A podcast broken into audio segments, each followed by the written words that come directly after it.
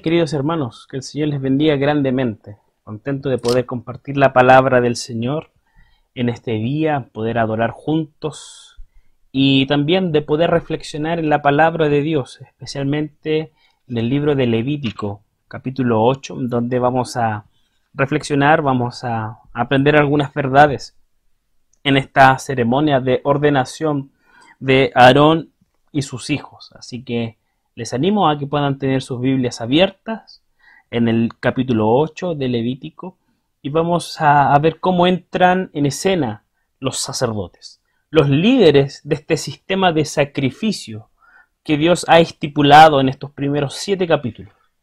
Aquí ya entran en escena los encargados de llevar a cabo la tarea mediadora entre el pueblo de Dios y Dios, entre el Dios y el pueblo de la promesa. Entonces vamos hoy a, reflexionar en algunas características que tienen estos sacerdotes. Seguramente ustedes ya están pensando en Jesucristo, porque efectivamente Jesucristo, nuestro sumo sacerdote, es de alguna forma es prefigurado en esta escena.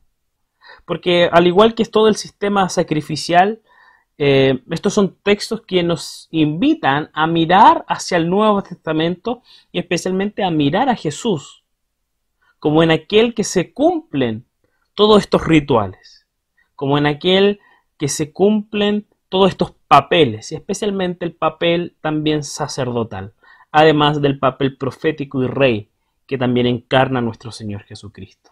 Así que Quiero invitarles a que puedan mantener sus Biblias abiertas y vamos a aprender cuatro verdades sobre la eh, cuatro características sobre los sacerdotes, de los sacerdotes según Levítico capítulo 8. En primer lugar, lo primero que nos va a, enseñar el texto está del versículo del 1 al 9, que son los sacerdotes son separados para representar al pueblo de Dios. Esta es la primera característica de los sacerdotes. Son separados para representar al pueblo de Dios. Entonces, el texto comienza de una manera bastante interesante, con un principio que ya hemos visto en los sermones anteriores, en los textos anteriores. El Señor le dijo a Moisés, toma a Aarón y a sus hijos junto con sus vestiduras, el aceite de la unción, el novillo para el sacrificio expiatorio, los dos carneros y el canastillo de los panes sin levadura y congrega toda la comunidad a la entrada de la tienda de reunión. ¿Qué es lo que vemos? Es Dios aquí quien provee todo lo necesario para una mejor comunión con Él. Dios no tan solo da las órdenes en cuanto al sacrificio, sino que Dios también da las órdenes en cuanto al mediador entre Él y el pueblo de la promesa, entre el pueblo escogido, entre el pueblo formado de Israel. Es Dios quien manda a Moisés a tomar a Aarón, a sus hijos, las vestiduras, los animales, los aceites y los panes sin levadura, para llevar a cabo la ordenanza, para llevar a cabo la ceremonia de ordenación que Dios ya había establecido en Éxodo 28, por lo menos hasta el capítulo 30. Entonces Moisés hace todo esto. Versículo 4, llevó Moisés a cabo la orden del Señor y congregó a la comunidad a la entrada de la reunión. Moisés hace todo lo necesario, manda a llamar a la congregación para que sea testigo de esta ceremonia. ¿Por qué? Porque es importante que esta ceremonia sea pública, sea delante del pueblo de Israel. Porque el pueblo debía ser testigo no tan solo de esta bendición a Aarón y a sus hijos, con una tremenda responsabilidad y un tremendo privilegio, sino que también el pueblo debía ser testigo de que ellos también, no tan solo Aarón, sino que también ellos también iban a ser bendecidos por medio de la labor sacerdotal. Esto no es una bendición para Aarón y para sus hijos, sino que esto también iba a ser una bendición para el pueblo de Dios. Porque gracias a, la mediación de los sacerdotes, las ofrendas ofrecidas iban a ser aceptadas por Dios. Entonces en el versículo 5 vemos una frase importante de Moisés. Esto, dice el versículo 5, allí Moisés les dijo, esto es lo que el Señor nos ha ordenado hacer. Fíjense lo que, lo que Moisés le dice al pueblo. Está diciendo nuevamente de que Él es quien provee todos los medios para una comunión con Él. De que la iniciativa siempre ha sido de Dios. Y siempre será de Dios.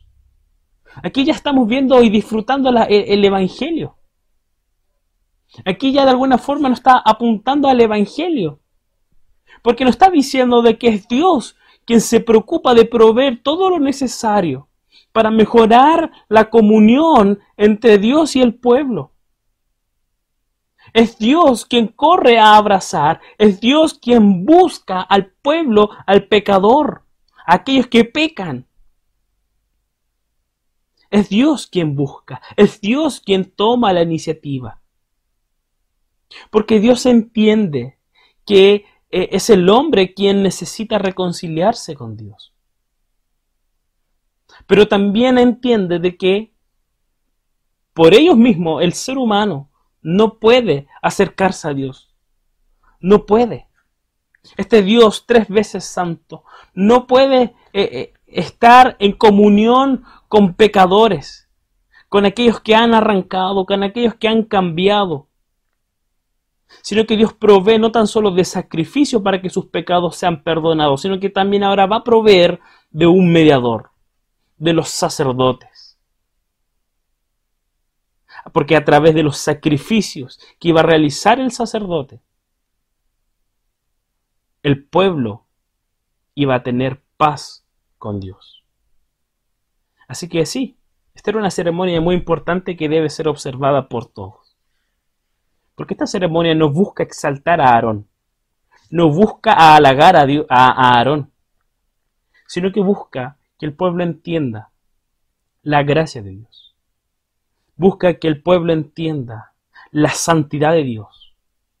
Y que, y, y cómo Dios también demanda de un pueblo santo. Aquí Dios busca que el pueblo comprenda y experimente la gloria de Dios a través de, esta, de estos mediadores, que son los sacerdotes. Entonces, luego el texto dice que acto seguido Moisés hizo que se acercaran a Aarón y sus hijos y los lavó con agua. Fíjense cómo comienza esta ceremonia. Y lo primero que comienza con esta ceremonia es con un lavado de agua. Con un lavado con agua, que simbolizaba qué cosa? la purificación, la limpieza espiritual que se necesita para estar delante de la presencia de Dios. Entonces aquí vemos cómo los sacerdotes, ellos no podían acercarse a Dios a menos que ellos estén preparados espiritualmente. Porque la tarea de ellos, de ellos era la mediación, era la reconciliación. Entonces, lo primero que hace Moisés en el versículo, versículo 6 es que los lava con agua. Y a Aarón los pone con, les puso la túnica y la ciñó con la faja. Luego lo cubrió con el manto y encima le puso el efod, eh, el efod, ciñéndoselo con la cinta del mismo. Enseguida colocó el pectoral, sobre este puso el urim y, y el tumim. Por último, colocó la tiara a la cabeza y en la parte delantera puso la placa de oro, símbolo de su consagración, tal como el Señor se lo había mandado. Entonces, Aquí vemos esta ceremonia, comienza esta ceremonia. Y vemos con una vestimenta particular, con una, con una vestimenta que apuntaba a la tarea sacerdotal, que apuntaba cómo estas personas eran consagrados, eran símbolos de consagración para una tarea específica. ¿Cuál era la tarea específica del sacerdote? era de representar al pueblo delante de Dios. En la zona del, pectoral eh, tenía una parte de su vestimenta en el, pectoral tenía gemas. Esto ustedes lo van a ver en Éxodo 28. Tenía gemas y en, y en estas gemas estaban grabados los nombres de las tribus de Israel. Entonces él entraba con esta vestimenta al lugar santísimo en el día de la expiación. Y él, como entraba con estas gemas, él también representaba a estas doce tribus. él cargaba con los pecados, por decirlo así, llevaba y presentaba los pecados a Dios en representación de, los doce, de las doce tribus. El texto habla también del Urim y el Tumim, que eran unas piezas que se ocupaban para, para que el sacerdote pudiera discernir la voluntad de Dios, conocer la voluntad de Dios y también transmitir la voluntad de Dios. Tenía una incluso esa es una tarea incluso profética, porque ellos también eh, entendían y revelaban la voluntad de Dios a través del Urim y el Tumim. otra parte importante de la vestimenta de los, de los sacerdotes es que ellos tenían una lámina de oro en, el turbante con las palabras eh, consagrado a Jehová. Cosa que también apuntaba a que ellos estaban siendo apartados, santificados, separados para, para esta tarea específica de representar al pueblo de Israel.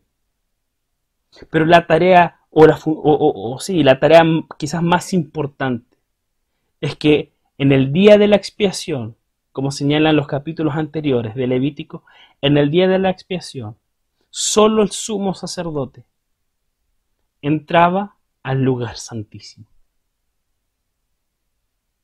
Solo el sumo sacerdote entraba a ese lugar donde ningún otro integrante del pueblo podía entrar. ¿Para qué? Para presentar y llevar todos los sacrificios, para llevar el sacrificio por el pecado del pueblo. Entonces, esta era la primera tarea del sumo sacerdote. Y esto se reflejaba en toda su vestimenta. Y por eso es que el pueblo tenía que mirar esto. Mirar a Aarón y a sus, y a sus hijos para que ellos pudieran entender el privilegio que tenía este hombre, que representaba al pueblo de la alianza. Si bien era muy atractiva esta posición, pero también era una responsabilidad. Era una responsabilidad que tenía que ir en coherencia con su testimonio de vida. Entonces, Aarón, como sumo sacerdote, era consagrado es consagrado como el mediador entre el pueblo y Dios. Así que todos los atuendos, todo este atuendo deslumbrante, todos los colores del sumo sacerdote, apuntaba muchas cosas. Comunicaba la santidad de Dios, comunicaba la majestad de Dios. Era un, era un recordatorio constante de, este papel que debía cumplir en nombre de la nación. Entonces, mediante estas vestimentas que nos muestra el texto, Aarón llevaba simbólicamente al pueblo delante de la presencia de Dios cada vez que él realizaba los ritos del sacrificio. Así que, claramente, que aquí vemos cómo este este personaje del sumo sacerdote entra en la historia de Israel. ¿Para qué? Para apuntar a una persona mayor que Aarón, que es Jesús. Para mirar, para apuntar a un sumo sacerdote, que, que tiene la particularidad de que este sumo sacerdote que es Cristo no incluía ningún código de vestimenta, no traía nada simbólico ¿Por qué no? Porque la reconciliación estaba en su misma persona. Él, como la imagen misma de Dios según Hebreos 1, Él fue el perfecto mediador, reconciliador entre Dios y la humanidad, Jesús hombre, quien realizó perfectamente el sacrificio eterno en nombre de todos aquellos que ponen su fe en Él como dice Pablo. Así que ahora Jesús reina en la presencia de Dios su Padre. Entonces aquí ya vemos a alguien superior a este sumo sacerdote que es Aarón, que es la persona de Jesús. Entonces por eso que Jesús es nuestro sumo sacerdote, porque Él nos representa delante del Padre y carga con nosotros esos pecados. Y podemos estar y tener paz con Dios. Así que así como el pueblo de Dios era testigo de esta ceremonia, para que ellos pudieran ver que solamente mediante esta mediación ellos pudieran tener paz con Dios. Hoy día nosotros el creyente tiene paz con Dios gracias al gran sumo sacerdote que es Jesús, que es el Cordero perfecto, es el sacrificio perfecto.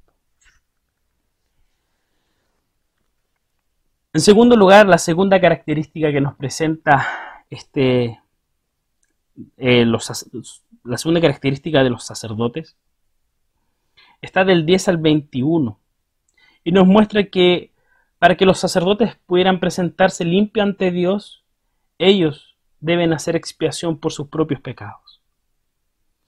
Fíjense que lo que dice Moisés del 10 eh, al 12, después Moisés tomó el aceite de la unción y lo ungió al santuario y todo lo que había en él para consagrarlos. Siete veces roció el aceite sobre el altar para ungirlo y consagrarlo junto con el lavamo, junto con el lavamano lavamanos y su base y todos sus utensilios. Luego para consagrar a Aarón lo, ungió derramando sobre su cabeza aceite de la unción. Acto seguido, Moisés hizo que los hijos de Aarón se acercaran y los vistió con la túnica, y la ciñó con la faja y la sujetó a las mitras, tal como el Señor se lo había mandado. Luego, fíjense el texto, luego hizo traer el novillo del sacrificio expiatorio y Aarón y sus hijos pusieron las manos sobre la cabeza del novillo. Fíjense lo, interesante que vemos acá. Moisés unge, ¿cierto? Unge a Aarón y a sus hijos. Y el ungimiento en aceite efectivamente apunta a qué cosa? A que ellos han sido consagrados para Dios. Y especialmente para una, tarea específica. Por eso que Jesús, el Cristo, el Mesías, es el ungido, porque fue ungido para una tarea específica, que es ser el Mesías, que es ser el Salvador de, eh, de su pueblo. Entonces, Moisés toma el aceite y unge a Aarón y a sus hijos. Y luego invita a los hijos a, a, vestirse con las túnicas que ya estaban establecidas en Éxodo 28 en adelante. Y acto seguido, versículo, acto seguido a eso, versículo 14, ¿qué es lo que hace? Trae un novillo del sacrificio expiatorio. Para que los sacerdotes del antiguo pacto estuviesen listos para servir a Dios, ellos tenían que ser limpios de pecado. Tenían que ser limpios de pecado. Desde el versículo 14 al versículo 17 describen el sacrificio de un novillo como una ofrenda por el pecado. Por el pecado de Aarón y sus hijos. Los, los, sacerdotes del Antiguo Testamento pecaban. Y si ellos querían estar en la presencia de Dios, si ellos iban a estar en la presencia de Dios y listos para servir a Dios, su sus pecados tenían que ser perdonados y limpiados. Entonces, esto es lo que hace Moisés hasta el versículo, por lo menos hasta el versículo 17. Crea, hace toda la ceremonia, obedece todo el ritual para que Aarón y sus hijos puedan ser consagrados. Y luego del 18 al 21, hay un segundo sacrificio de un cordero, hay una segunda ofrenda, que es de consagración, de, que es de consagración en servicio a Dios. Entonces, esto es lo, que, lo que vemos acá. Las personas, los sacerdotes, colocan sus manos en la cabeza del animal. ¿Para qué? Para, porque ellos están por decirlo así, están describiendo cómo, cómo este animal está recibiendo los pecados de ellos. Ellos para que pudieran lidiar con el pecado de los demás, ellos tenían que lidiar con su propio pecado y para ello se necesitaba una, un sustituto, que es este novillo. Sí, los sacerdotes tenían ropas sagradas. Sí, los sacerdotes habían recibido el aceite. Pero recuerden que la única forma de lidiar con el pecado es mediante el derramamiento de sangre. Entonces ellos necesitaban lidiar con su propio pecado para que ellos pudieran asumir el papel de mediador por el pecado de la gente. La sangre era necesaria para limpiar el altar y para limpiar a estos sacerdotes. Porque sus vestidos, el aceite, no podían reparar el pecado. Solamente a través de la muerte sustituta, como dice Pablo. Solamente que la paga del pecado es muerte. Solo así los sacerdotes podían lidiar con el pecado. Entonces esto es maravilloso. Porque si continúa con la lógica del derramamiento de sangre. Estos sacerdotes eran pecadores. Eran pecadores. Y para que ellos pudieran servir eficazmente en favor del pueblo, ellos tenían que lidiar con sus pecados. Tenían que recibir el perdón de sus pecados. Y contentarse en la gracia de Dios, de que es Dios quien provee un novillo para que ellos puedan ser perdonados. Y esto es muy importante. Entonces aquí en Moisés vemos cómo Moisés, eh, perdona, eh, aquí en Levítico vemos cómo Moisés nos muestra que los sacerdotes tenían en primer lugar la necesidad de lidiar con el pecado antes de presentarse a Dios. Y el holocausto que se ve del 18 al 21 enfatiza la dedicación total a Dios. Ahora ellos se pueden dedicar a Dios solamente porque es posible, porque su pecado ha sido tratado. Ahora están listos para servir a Dios y ofrecen el holocausto del versículo 18 al 21. Pero antes de que ellos pudieran ofrecer este, este holocausto, ellos tenían que, ¿qué cosa? Colocar sus manos en las cabezas de este novillo para que ellos pudieran recibir el perdón de sus pecados. Ellos no pueden servir a Dios sin antes arrepentirse de sus pecados. Si tú estás sirviendo a Dios o quieres servir a Dios, debemos confesar nuestros pecados. Y confesar y creer de que por medio de la sangre de Jesucristo Él nos limpia. Porque Dios demanda y Él exige que seamos vasos limpios para poder servirle. Entonces lo que vemos en esta ceremonia, todo lo que Dios requiere, exige de su pueblo y especialmente de, los sacerdotes, Dios lo provee. Dios provee de un novillo, provee de animales, para que ellos puedan ser apartados, consagrados, puedan ser perdonados, para que ellos puedan servir mucho mejor al pueblo de Dios y a Dios mismo y realizar esta tarea de mediación. Entonces, Dios ilustró su requisito cuando ordenó a sus sacerdotes que ofrecieran sacrificios por sus pecados antes de servir. Sí, quizá esto es importante para que tú y yo lo, lo recordemos. Que sí, debemos buscar ser limpios, ser limpiados antes de servir. Sí, quizás es bueno que antes de que tú sirvas, debes buscar y confesar tus pecados, como dice el apóstol Juan en su primera carta, de que si confesamos nuestros pecados, Él es justo para limpiarnos, para perdonarnos.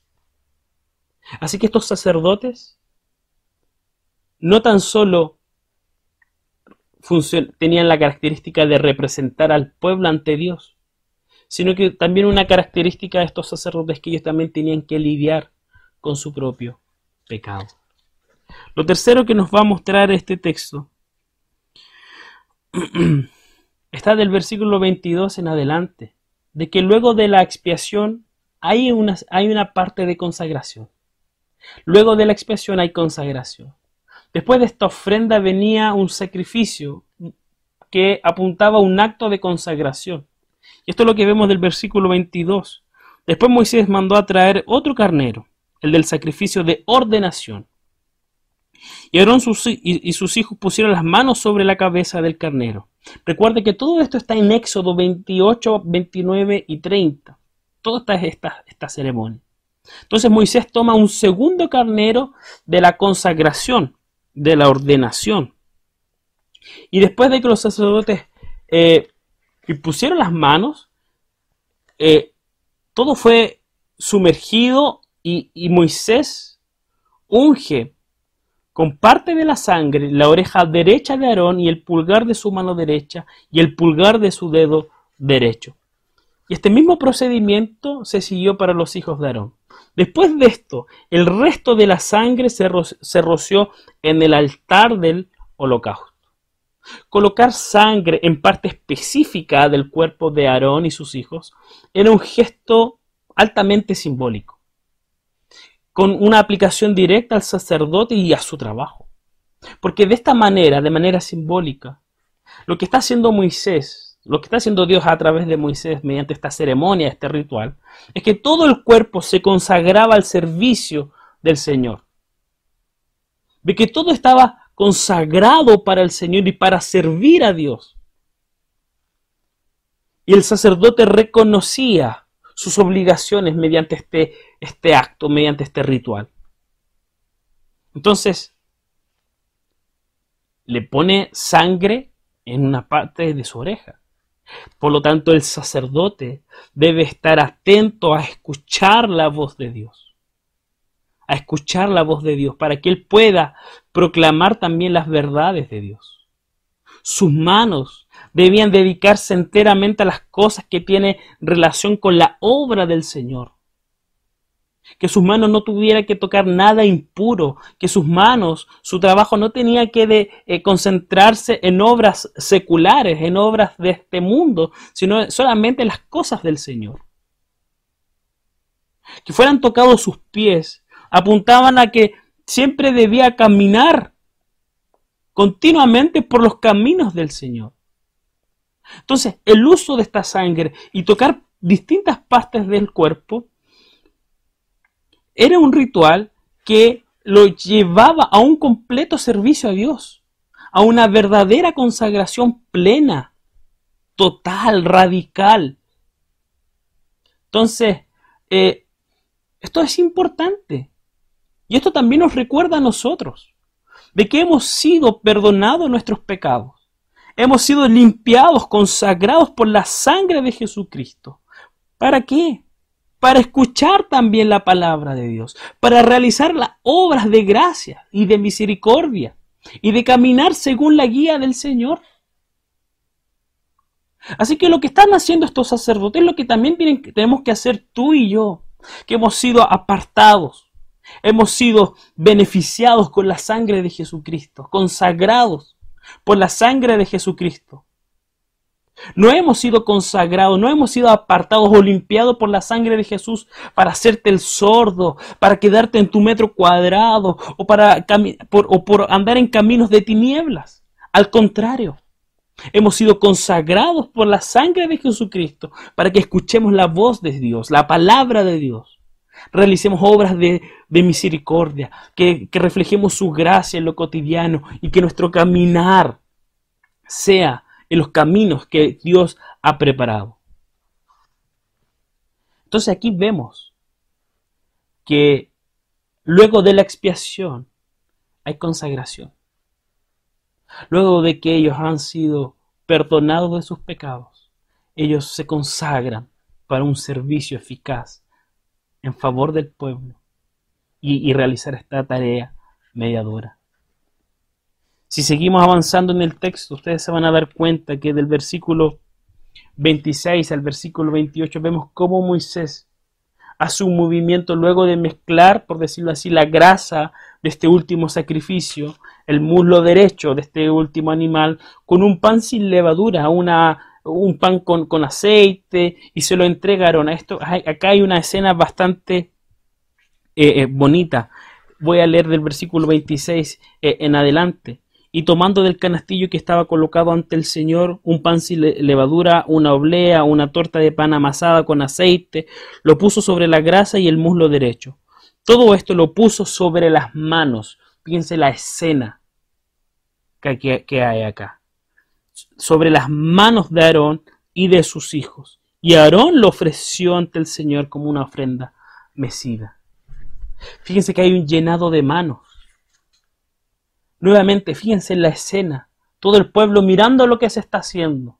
Este Moisés que estaba actuando como un sacerdote parcial, ahora toda esta ceremonia que, que, está realizando junto con Aarón y sus, y sus hijos, ahora luego de esta última parte de la ceremonia, él le pasa parte del sacrificio a Aarón. A Aarón. Y ahí él está entregando la autoridad a Aarón le está entregando de que ahora las ofrendas están puestas bajo la custodia eh, de, de, de Aarón, de estas personas que han sido apartadas para actuar como mediadores. Entonces, en esta parte de la ceremonia de consagración es potente. Es potente. Porque aquí vemos cómo la ofrenda purificadora del toro purifica el altar y coloca ahora a los sacerdotes en una relación con Dios sin obstáculo por el pecado. Luego el holocausto establece la dedicación de los sacerdotes de su vida de ministerio ante Dios. Y luego la ofrenda de ordenación del segundo carnero coloca a los sacerdotes en una posición especial. Y ellos son rociados con la sangre y le dan parte específica del sacrificio. Y esto es maravilloso. Esto es maravilloso. Porque aquí vemos cómo Dios lleva a cabo, separa a estas personas para esta tarea. Este cargo de sacerdocio no depende del carácter de, de Aarón y de sus hijos, sino que depende de la elección de Dios, de la elección soberana de Dios. Aquí vemos cómo Dios a través de Moisés y de todo el ritual, cómo los sacerdotes son escogidos, son perdonados y son consagrados simplemente por la gracia de Dios, es porque Dios lo estableció de esa manera. Entonces Moisés toma el aceite de la unción y la sangre del altar y lo rocía sobre los sacerdotes y sus ropas. Entonces, quedan totalmente consagrados. Y ahora el pueblo de Dios puede confiar en estos sacerdotes, porque ellos por fin ahora son consagrados y son santos a los ojos de Dios y a los ojos del pueblo. Entonces ahora por fin el pueblo de Dios tiene esperanza de que sus sacrificios serán aceptados por Dios mediante estos mediadores, que luego de haber recibido la expiación fueron consagrados. Y ahora este pueblo tiene esperanza. La misma esperanza que tenemos nosotros cuando ponemos fe, ponemos nuestra fe en el sumo sacerdote, en el perfecto mediador. Esta confianza y esta certeza plena, perfecta, que tenemos, no por nuestros méritos, no basado en nuestros sacrificios, sino, sino que basado en el sacrificio perfecto de Jesucristo. Porque gracias a este sumo sacerdote que ha sido ungido, el Mesías, que ha sido ungido para una tarea específica, gracias a esa labor de Jesús en su vida y en su muerte, nosotros tenemos fe y esperanza de que tenemos paz con Dios, de que hemos sido aceptados por Dios. Entonces esto es lo que vemos. Esta es la tercera característica de los sacerdotes, que luego de la expiación viene la consagración. Y en cuarto lugar, vemos también del versículo 31 al versículo 36, vemos cómo estos sacerdotes disfrutan de la comunión con Dios. La ceremonia de consagración terminaba con las instrucciones dadas por Moisés a Aarón, para que la carne del sacrificio fuera hervida y los panes de ceniza fueran comidos, fuera de la puerta del santuario, ¿cierto? Versículo 31. A partir de eso, los sacerdotes debían dedicarse exclusivamente al servicio del Señor para atender a la nación de Israel. Ellos no debían ocuparse del trabajo manual y estar sujetos a otras consideraciones mundanas que pudieran desviar su atención y energía de las cosas de Dios. Su sustento incluso iba a venir directamente de Dios mismo, del altar del tabernáculo, y ellos debían ser apartados solamente para administrar las cosas espirituales. Y esto es lo que, lo que nosotros vemos del versículo 31 eh, en adelante. Luego le dijo Moisés a Aarón y a sus hijos, cuezan la carne a la entrada de la tienda de la reunión y cómanla allí junto con el pan del sacrificio de la ordenación, tal como lo ordené cuando lo dije a Aarón y a sus hijos se lo comieran. Quemen después en el fuego el resto de la carne y del pan. Quédense siete días a la entrada de la reunión, de la tienda de reunión, hasta que se complete el rito de su ordenación que dura siete días. Fíjense, les invita a comer en el tabernáculo. Les, les, invita a comer en un lugar donde habitaba la presencia de Dios. Fíjense lo maravilloso. Estos sacerdotes ahora tienen comunión con Dios, disfrutan, tienen un banquete. Y el banquete apuntaba a esta, amistad, a esta relación íntima. Están comiendo un banquete, comen un banquete en la presencia de Dios, disfrutan de una comunión íntima con el Padre. Ellos han sido perdonados, han sido, sus, pecados han sido perdonados, han sido consagrados para que ellos puedan disfrutar de una comunión exclusiva con Dios. Entonces esta tarea que están dispuestos, que después de esta tarea, para que esta tarea pueda ser disfrutada por los eh, sacerdotes, ellos tenían que pasar siete días. Estar ahí. No debían salir de la tienda de la reunión, según el versículo 33. Debían pasar una semana. Y ahí, después de una semana, luego de siete días, el sumo sacerdote y sus, y sus hijos, recién después de siete días, ellos eran considerados verdaderamente ordenados, sacerdotes. qué es lo interesante? Que el versículo 35 nos dice que este ritual se hacía durante estos siete días. Moisés debía ofrecer en nombre de Aarón y sus hijos los sacrificios que, eh, recordaba Éxodo 29. Fíjense lo, lo importante de esto. Durante siete días, ellos lograron dimensionar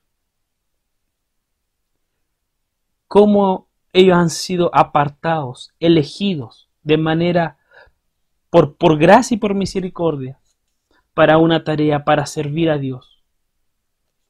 Esto es bastante interesante, porque durante estos siete días ellos constantemente realizaban los sacrificios para que ellos pudieran discernir el arrepentimiento, la confesión de pecado. Ellos durante siete días tuvieron que comprender, mediante los sacrificios reiterativos, cómo Dios mostraba su misericordia constantemente con ellos. Así que esta tarea era bastante importante. El cargo del sacerdote era, una tarea muy importante, era demasiada responsabilidad.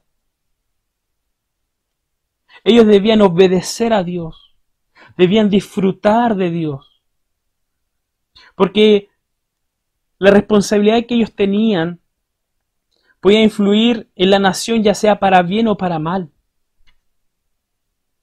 Por eso es que los sacerdotes a lo largo de todo el Antiguo Testamento constantemente eran advertidos de las, de las grandes consecuencias si ellos desobedecían las reglas de Dios si ellos eh, vulneraban el, culto, si ellos distorsionaban la verdad de Dios.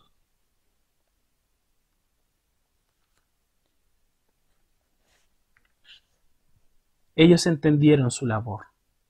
entendieron su perdón, entendieron que han sido consagrados para que ellos pudieran tener una comunión con, Dios. Esto es importante también para ti y para mí. Porque el cristiano sí está también llamado a llevar todo pensamiento a la obediencia de Cristo. Así que este texto nos invita a mirar a Jesús. ¿Por qué? Porque es importante que nosotros veamos cómo Cristo cumple estos aspectos de ser un sumo sacerdote, pero mucho mejor. Porque recuerda el primer principio. Jesús es el sumo sacerdote porque nos representa. Él carga nuestros pecados. Y gracias a, a que Él carga nuestros pecados, tenemos paz con Dios. Él como sumo sacerdote es mucho mejor que Aarón y sus hijos. Porque en el texto de Levíticos 8 veíamos cómo ellos necesitaban recibir perdón por sus pecados. En cambio Jesús no pecó. No pecó. Él no necesitaba eh, expiación de sus pecados, porque él no pecó. Por lo tanto, él es mucho mejor que Aarón y que sus hijos. Porque en él, gracias a él, podemos nosotros recibir el perdón de los pecados. Él es mejor que los sacerdotes, porque Él fue levantado de entre los muertos. Él fue consagrado. Él fue ungido cuando Él se bautizó para llevar su tarea. Y gracias a la obra de Jesucristo en la cruz, ya no hay que repetir los sacrificios como así se hacía en el Antiguo Testamento una vez al año.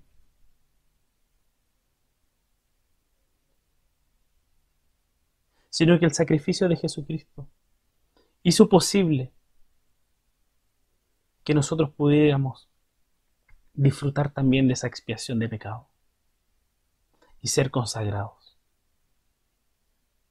Y solamente por medio de Jesucristo, nosotros hoy día también podemos tener comunión con Dios. Los sacerdotes terminan su ceremonia comiendo con Dios, comiendo en ese lugar santo, Hoy nosotros por medio de Jesucristo tenemos parte en la eternidad con Dios.